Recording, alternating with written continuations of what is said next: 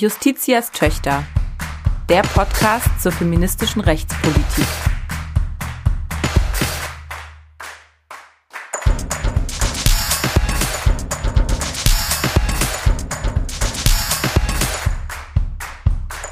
Ein Podcast des Deutschen Juristinnenbundes.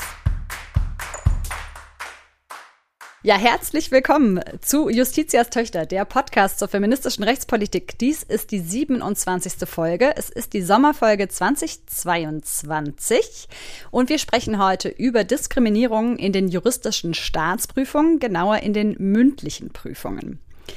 Ich bin heute alleine als Host an den Mikros. Äh, meine verehrte Co-Moderatorin Dr. Dana Valentina hat eine verdiente Pause. Aber ich bin natürlich nicht ganz alleine, sondern ich habe ganz, äh, zwei ganz hervorragende Gästinnen. Charlotte Heppner, Nora Wienfort, schön, dass ihr da seid. Hallo erstmal. Hallo und danke für die Einladung. Hallo. Ja, ich freue mich auch sehr, dass ihr da seid. Wir kennen uns ja auch schon ein bisschen besser, aber für die, die euch noch nicht kennen, möchte ich euch natürlich kurz vorstellen. Charlotte, du hast in Köln und Paris Jura studiert, hast anschließend dein Referendariat in Brandenburg und Berlin gemacht, unter anderem mit Stationen im Bundeskanzleramt und der Ständigen Vertretung der Vereinten Nationen in New York. Du bist jetzt seit 2019 Doktorandin an der Humboldt-Universität zu Berlin und auch wissenschaftliche Mitarbeiterin in einer Kanzlei.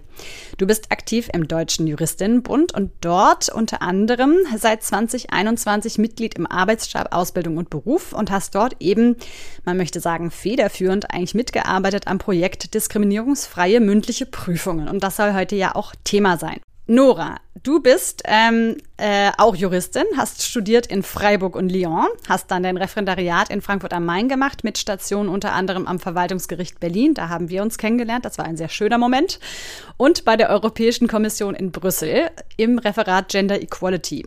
Du bist auch seit 2019 wissenschaftliche Mitarbeiterin und Doktorandin an der Humboldt-Universität zu Berlin und bist auch aktiv im Deutschen Juristinnenbund und hast dort bis vor kurzem den Arbeitsstab Ausbildung und Beruf geleitet und hast dort eben auch in dem Projekt Diskriminierungsfreie mündliche Prüfung mitgearbeitet.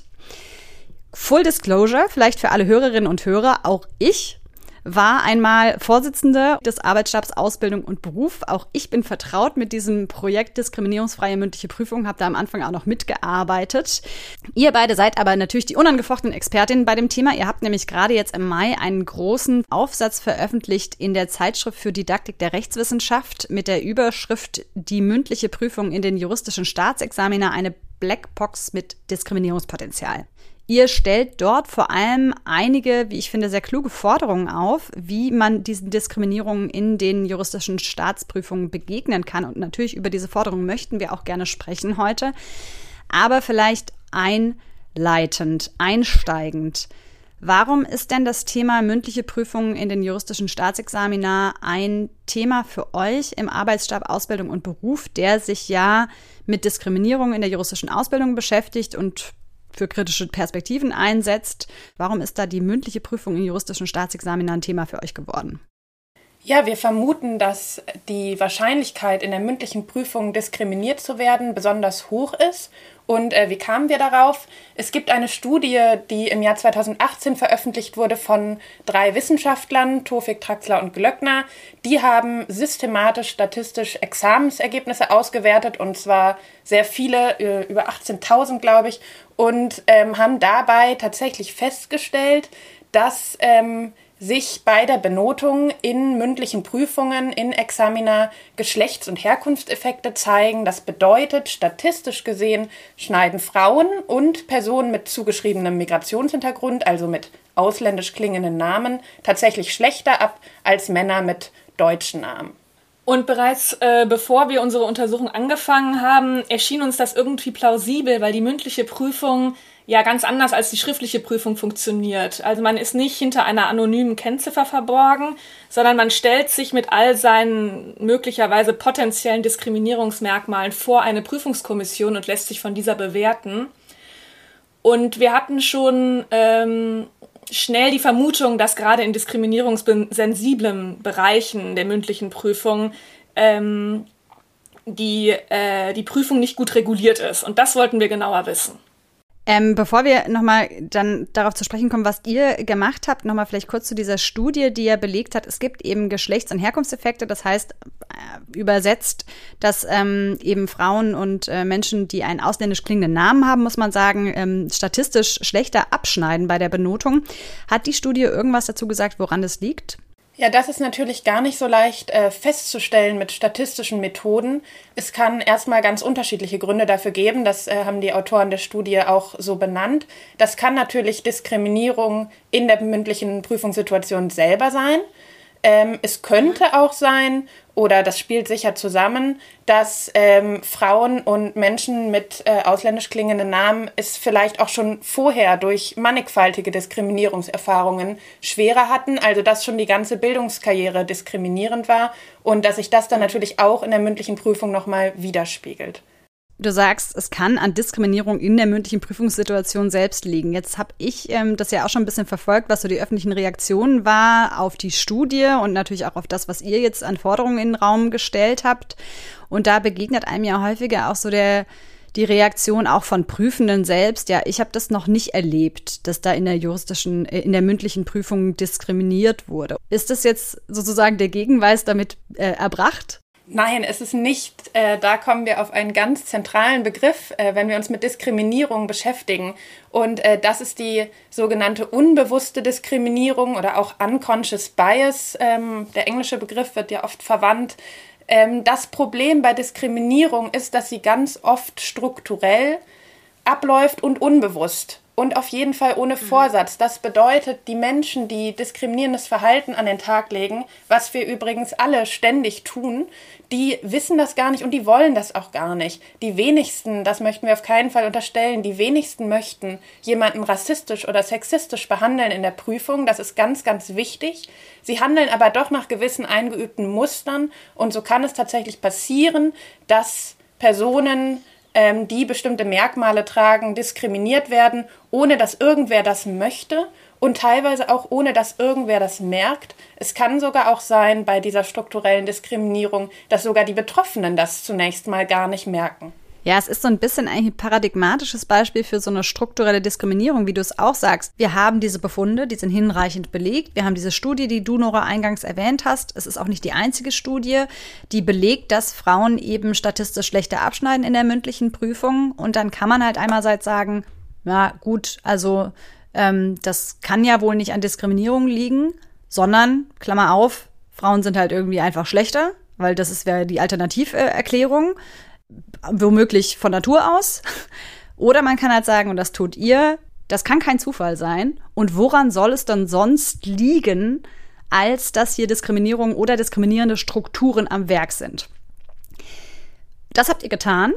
Ähm, ich war am Anfang auch noch mit dabei und ich erinnere mich, dass so ein bisschen die Idee war am Anfang, okay, schauen wir uns doch diese Strukturen einfach mal genauer an. Wie ist eigentlich die juristische, äh, die mündliche Prüfung in den juristischen Staatsexamina? Was läuft da eigentlich ab? Wie ist die eigentlich strukturiert? Und ihr wolltet da so ein bisschen Licht ins Dunkel bringen. Vielleicht, Charlotte, ähm, wie erklär doch mal, was hat es denn auf sich mit dieser mündlichen Prüfung und ja, wie ist sie strukturiert? Wie ist sie reguliert? Gerne. Vielleicht sage ich kurz, wie wir vorgegangen sind.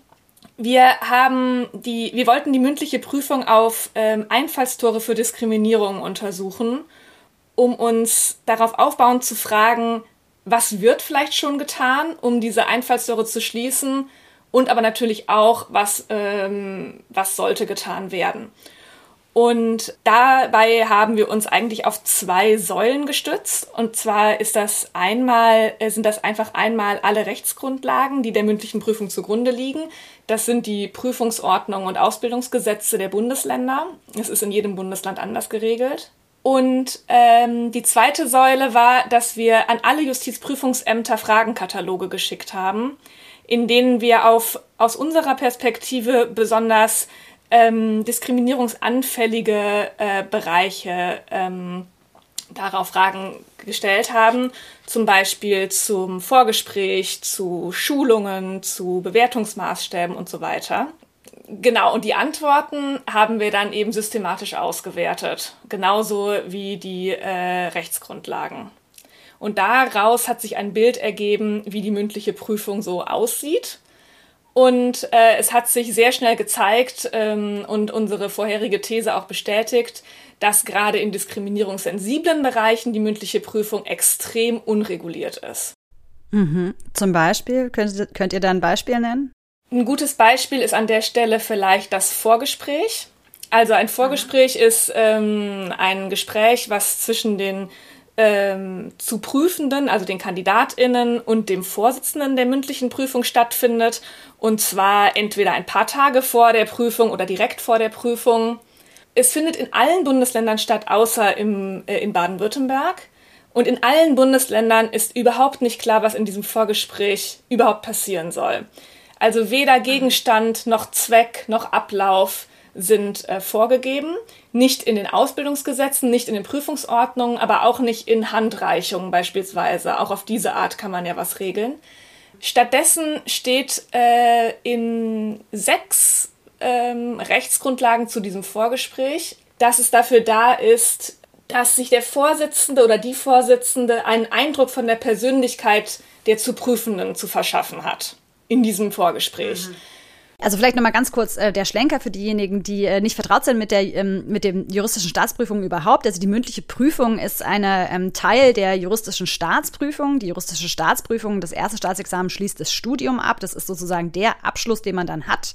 Und das ist dann die Note, die einzige, mit der man dann rausgeht aus dem Studium. Das zweite Staatsexamen schließt das Referendariat ab. Und beide haben einen schriftlichen Teil. Da schreibt man unendlich viele Klausuren in kurzer Zeit. Und dann gibt es einmal noch einen Tag, wo man mündlich geprüft geprüft wird. Und zwar meistens in einer, äh, nicht alleine, sondern man ist da so zu viert oder zu fünft äh, auf der Prüflingsbank. Und dann gibt es eine Kommission, die meistens aus drei Leuten besteht und einer vorsitzenden äh, Person. Und diese vorsitzende Person, das hat Charlotte gerade erklärt, die trifft man halt meistens so einen Tag, zwei Tage vorher. Äh, und ähm, ja, was da passiert, ähm, ist offensichtlich komplett der Vorsitzenden äh, oder dem Vorsitzenden überlassen. Das ist das eine.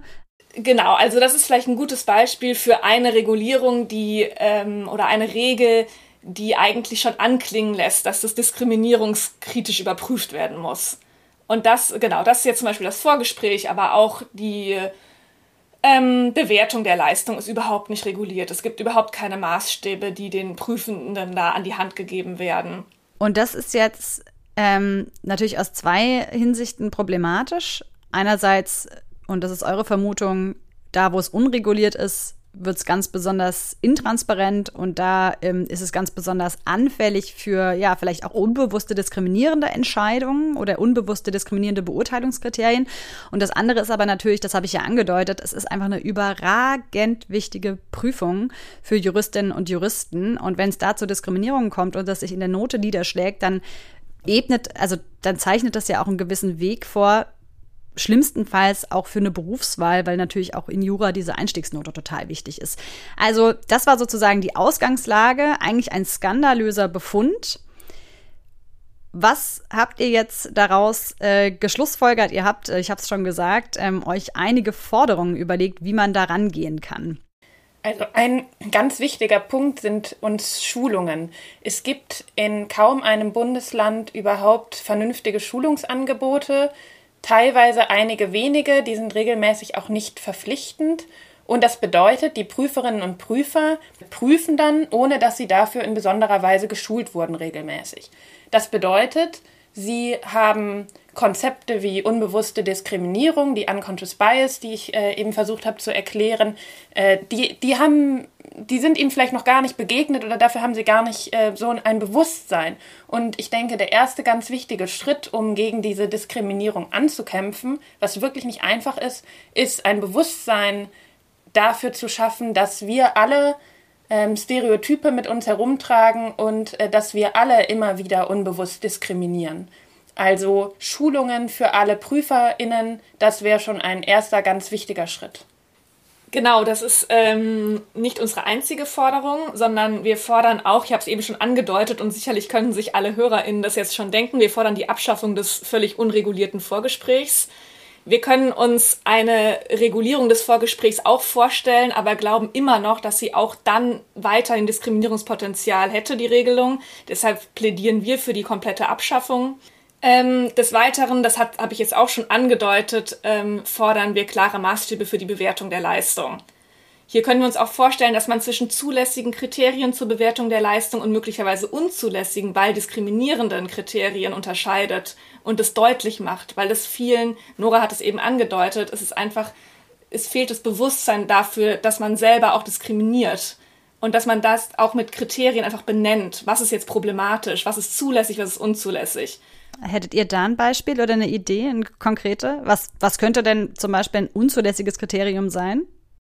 Unzulässig ähm, wäre wohl die Leistung danach zu bewerten, welchen Berufswunsch äh, der Kandidat oder die Kandidatin im Vorgespräch geäußert hat. Das ist nämlich ganz mhm. üblich, dass in diesem Vorgespräch auch nach Berufswünschen gefragt wird. Und äh, Selma, du hast es ja schon angedeutet, diese Note ist so unglaublich wichtig für die juristische Karriere, weil ganz viele Berufe bestimmte Notenschwellen haben, die teilweise auch strikt sind. Das heißt, wer zum Beispiel in den Staatsdienst möchte, also Richterin werden möchte oder Staatsanwältin, braucht bestimmte Noten. Und ähm, mhm. natürlich sagen Personen im Vorgespräch dann gerne, dass sie einen solchen Beruf später ausüben möchten, damit sie die entsprechenden Noten bekommen. Das darf aber natürlich überhaupt kein Kriterium sein für die Bewertung. Es muss wirklich nur um die Leistung gehen, die in der mündlichen Prüfung erbracht wird und nur danach zu bewerten ist zulässig. Und da vielleicht noch mal kurz eingehakt, Nora, du meintest gerade, nur nach der Leistung bewerten und nur das ist zulässig. Ich glaube, das ist für uns auch ein ganz wichtiger politisch-strategischer Punkt, weil daran sieht man, dass die ganze Rechtspraxis und Rechtswissenschaft von äh, einer ähm, besser regulierten und diskriminierungsärmeren Prüfungen profitieren würde. Denn, wir hatten es jetzt schon mehrmals gesagt, die Note gilt uns als irgendwie staatliches, objektives Gütesiegel für den Einstieg in die Berufswelt. Und wenn die aber nicht frei von Diskriminierung entstanden ist, dann fehlt jegliche Vergleichbarkeit. Und das ist natürlich auch einfach, das ist nicht nur für die diskriminierte Person total schlimm, sondern ist auch einfach schlecht, kann man so sagen, für insgesamt für die, äh, für die Rechtspraxis, wo immer gute Leute, und zwar tatsächlich gute Leute und nicht nur zufällig nicht diskriminierte und deshalb gute Leute gesucht werden. Mhm. Und an der Stelle äh, kann ich noch ergänzen, es würden noch mehr Personen sogar davon profitieren, nämlich wahrscheinlich wir alle, weil über die Diskriminierungserfahrungen hinaus, die Personen machen, die bestimmten benachteiligten Gruppen angehören oder vermeintlich angehören, über diese Erfahrungen hinaus gibt es ganz viele Ungerechtigkeitserfahrungen in der mündlichen Prüfung, die nichts damit zu tun haben, dass mir als Frau zum Beispiel äh, bestimmte Kenntnisse oder Fähigkeiten abgesprochen werden, sondern schlichtweg mit anderen zu äh, Zufälligkeiten, die auf dieser völlig unregulierten Prüfung beruhen. Ja? Also die PrüferInnen, die prüfen einfach ganz unterschiedlich, äh, geben ganz unterschiedliche Noten auf diesem sehr breiten Spektrum. Für manche ist die beste Note, die sie vergeben, 10 Punkte etwa von 18. Bei anderen beginnt vielleicht das Spektrum erst bei 10. Ähm, einige prüfen schon lange, sind sehr erfahren ähm, und es gibt viele Prüfungsprotokolle. Also will sagen, dadurch, dass diese Prüfung so unreguliert ist, Darunter leiden wirklich alle Geprüften und ähm, insofern würden von einer besseren Regulierung natürlich vor allem diskriminierungsanfällige Gruppen profitieren, aber eben auch alle anderen.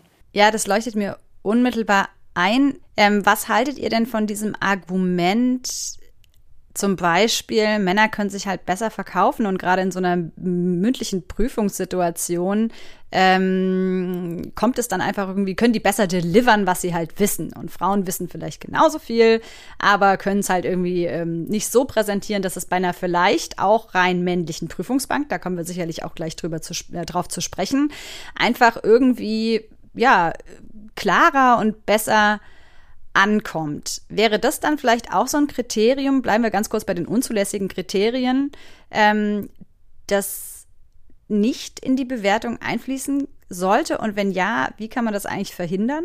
Ja, das ist gar keine einfache Frage, denn natürlich gehört es zu den ganz wichtigen Fähigkeiten einer Juristin oder eines Juristen, dass man mündlich gut sprechen kann, dass man Sachverhalte gut präsentieren kann, dass man, äh, wie du sagst, Selma, dass man ähm, Inhalte auch gut delivern kann, rüberbringen kann. Die Frage ist natürlich, liegt es überhaupt wirklich an diesen vermeintlich fehlenden Fähigkeiten von Frauen, zum Beispiel ihre Wissensbestände auch gut zu präsentieren?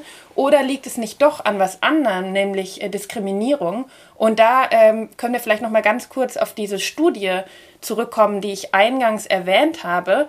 Die hat nämlich unter anderem gezeigt, dass in bestimmten Konstellationen tatsächlich ähm, in der mündlichen Prüfung die Frauen schlechter abschneiden als Männer mit den gleichen Vornoten. Das wird natürlich immer entsprechend verglichen. Es sei denn, es sitzt mindestens eine Frau in der Prüfungskommission. Das bedeutet, drei Männer sitzen in der Prüfungskommission, so ist es äh, leider immer noch sehr häufig.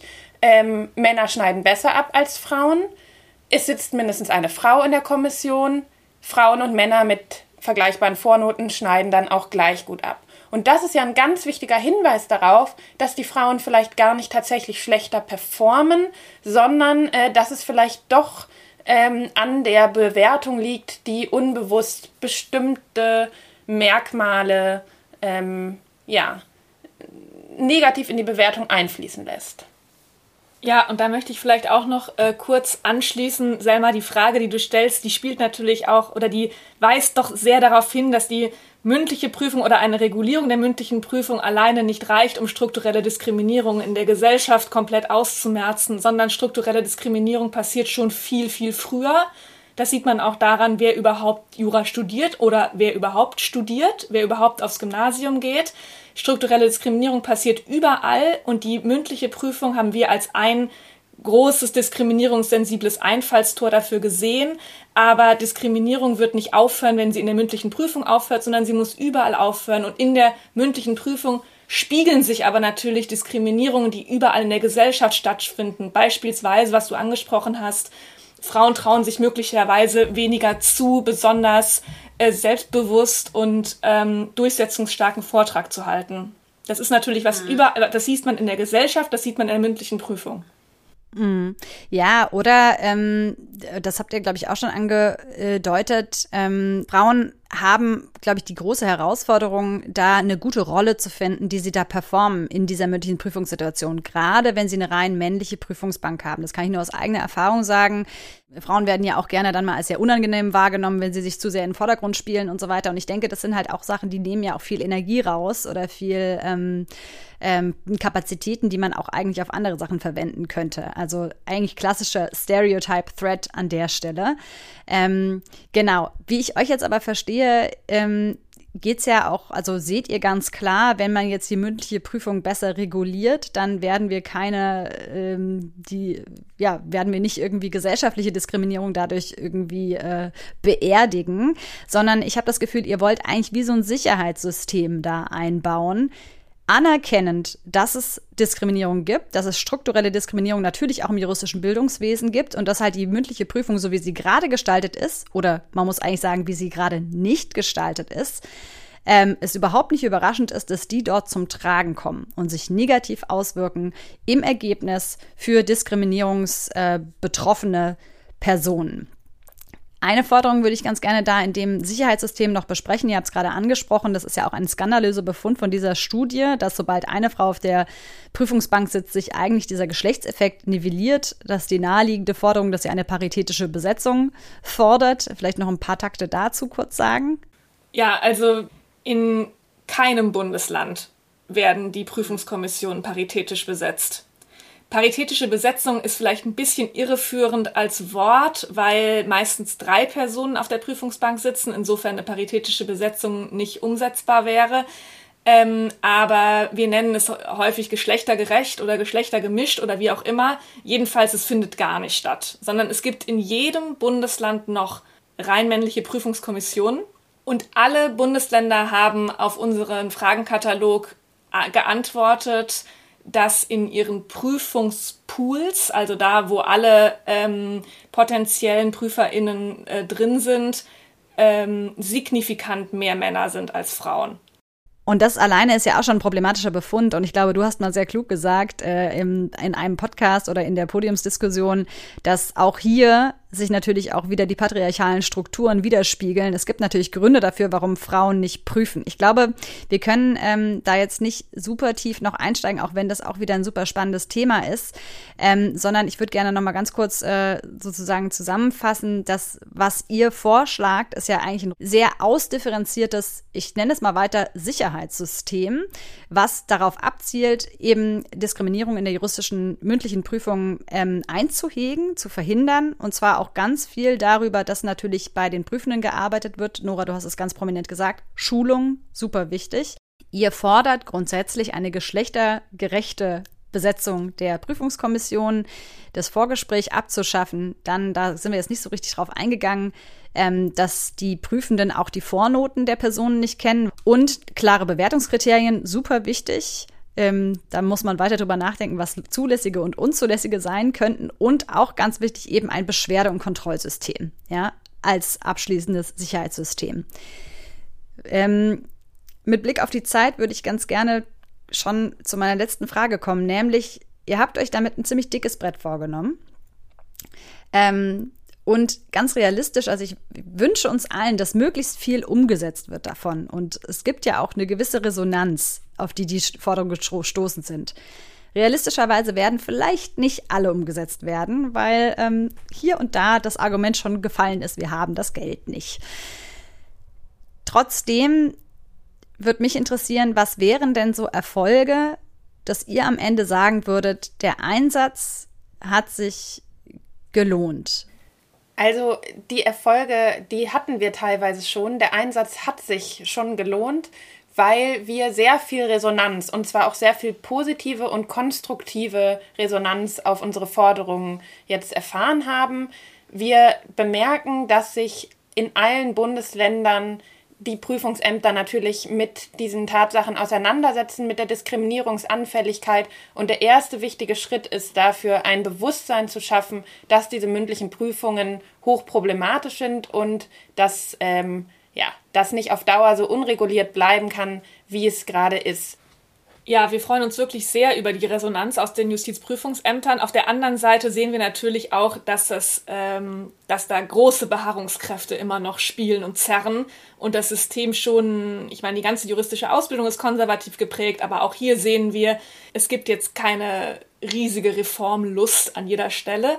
Aber was man vielleicht auch noch sehen kann, in in Berlin gibt es jetzt Prüfungsbeobachtungen und ich glaube auch das ist eine relativ, wenn es jetzt ums Geld geht, günstige Maßnahme, ja, dass man einfach zum Beispiel eine ähm, Person vom Personalrat ähm, oder ähm, vom Gleichstellungsreferat, wie auch immer, je nach Struktur, in die, äh, in die Prüfungen dazusetzt. Und natürlich ähm, finden, ist für uns ist es immer ein bisschen schwierig, wenn, ähm, wenn direkt dieses Totschlagargument mit der Finanzierbarkeit kommt, weil wir beschäftigen uns aus einer wissenschaftlich-aktivistischen Perspektive mit dem Thema und es ist nicht unsere Aufgabe, da Geld zu allokieren. Und ich glaube, das ist auch eine Frage von Prioritätensetzung. Wie wichtig ist einem der Kampf gegen die Diskriminierung? Und ich, also aus unserer Perspektive ist es halt Priorität eins und dann ist auch Geld dafür da. Hm. Ja, finde ich ein super Schlusswort, weil das halt auch nochmal drüber hinausweist, äh, über den ja, Kampf, den ihr führt. Genau der Punkt. Also es ist einfach auch schon viel gewonnen, wenn dann nicht mehr immer der Einwand kommt, mir ist es aber noch nicht begegnet. Das kann doch nicht an Diskriminierung liegen. Klar, wir haben hier das Ergebnis und das möchte ich jetzt eigentlich den Bogen auch nochmal irgendwie größer spannen. Wir haben das Ergebnis, dass super wenig Frauen in Führungspositionen sind. Wir haben das Ergebnis, dass es eigentlich quasi keine POCs gibt in bestimmten Positionen. Wir haben das Ergebnis übrigens auch nicht nur bei juristischer Benotung, sondern in ganz vielen anderen Beurteilungswesen. Das ist eigentlich Common Knowledge. Und da kann ich nur noch mal sagen, da kann man natürlich weiterhin behaupten, das kann nicht an Diskriminierung liegen, aber woran soll es sonst liegen? Und es wird halt Zeit, dass wir uns diese problematischen Ergebnisse zum Anlass nehmen und überlegen, wie können wir vielleicht nicht die Gesellschaft dadurch ändern, aber eben Sicherheitssysteme einbauen, dass es an wirklich elementaren Stellschrauben, die entscheidend sind dafür, wie der Weg weitergeht ab hier, es hier ein bisschen weniger zu Diskriminierungen kommt. Und ähm, daran arbeitet ihr und ich wünsche euch weiterhin sehr viel Erfolg und ähm, bedanke mich. Ähm, Habe mich sehr gefreut, dass ihr heute dabei wart. Vielen Dank für das Gespräch. Danke dir. Danke für die Einladung. Dann kommen wir abschließend auch in dieser Sommerfolge zu unserer Lieblingsrubrik, den feministischen Fundstücken. Feministische Fundstücke. In den feministischen Fundstücken bringen wir uns immer gegenseitig ein paar feministische Überraschungen mit, nämlich das, was uns in den letzten vier Wochen so untergekommen ist, äh, im Fall von Dana und mir vielleicht, und was unsere Gästinnen so als All-Time-Classic uns mitbringen wollen. Ein tolles feministisches Fundstück, was wir hier bestenfalls noch nicht kennen. Und wir wissen auch vorher nie, das müssen wir nochmal dazu sagen, denn das wissen unsere Gästinnen meistens nicht. Wir wissen nicht, was wir uns mitbringen, sondern es ist wirklich die reine Überraschungsbox. Ähm, ich fange an heute. Es hat Tradition, dass äh, Dana und ich anfangen und unsere Gästinnen ähm, enden. Ich habe mitgebracht, ähm, weil es heute Thema war, immer mal wieder, nämlich äh, ähm, die unbewussten Vorurteile, habe ich einen Tipp mitgebracht. Und ihr guckt euch so an wie als würde ich hier gerade ein Fundstück von euch vorwegnehmen. Aber umso besser, pass auf, dann leiten wir rüber. Es ist der Implicit Bias Test, Implicit Association Test von der Harvard, äh, von ähm, der Harvard University. Und Nora, weil ich gerade dein Fundstück ruiniert habe, gebe ich einfach direkt ab und möchtest du was dazu sagen? Warum wolltest du es mitbringen als unser feministisches Fundstück heute?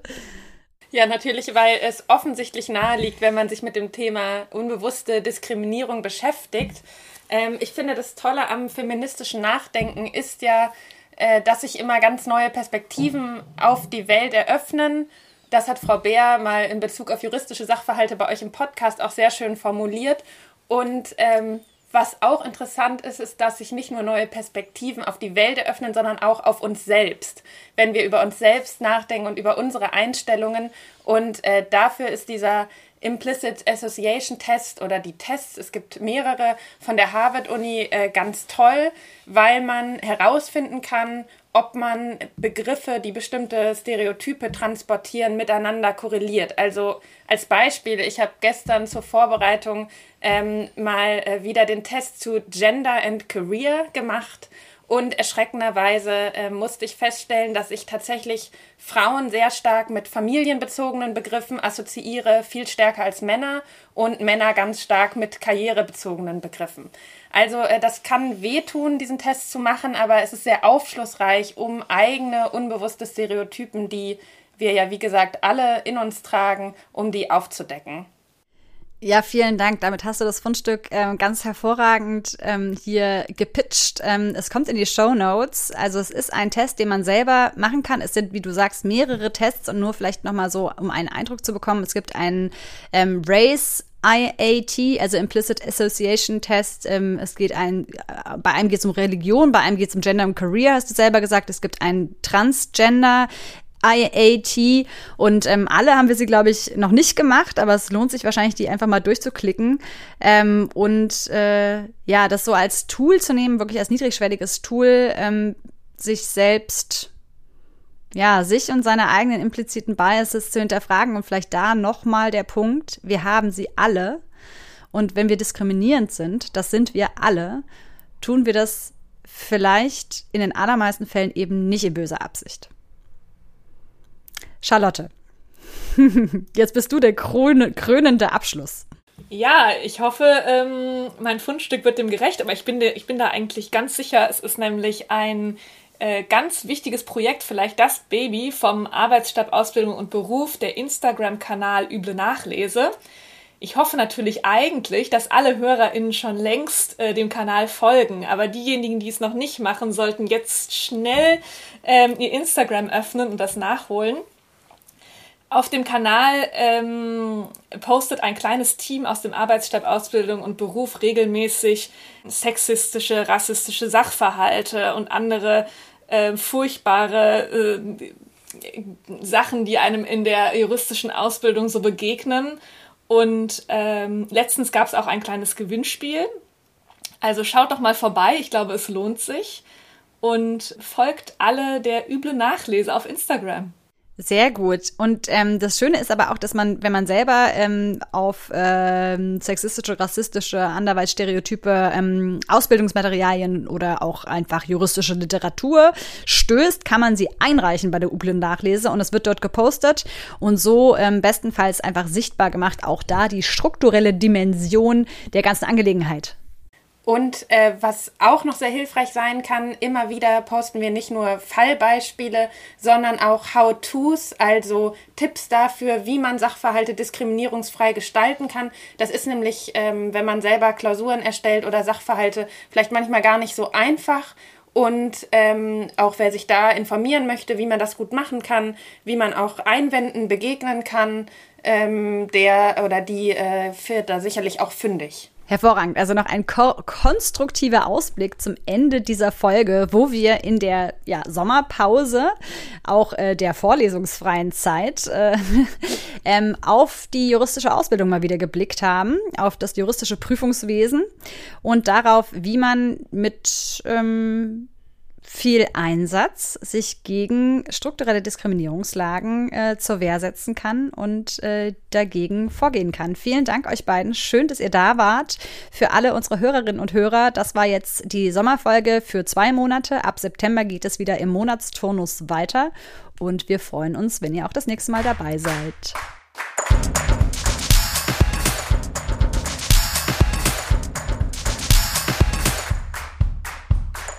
Ein Podcast des Deutschen Juristinnenbundes.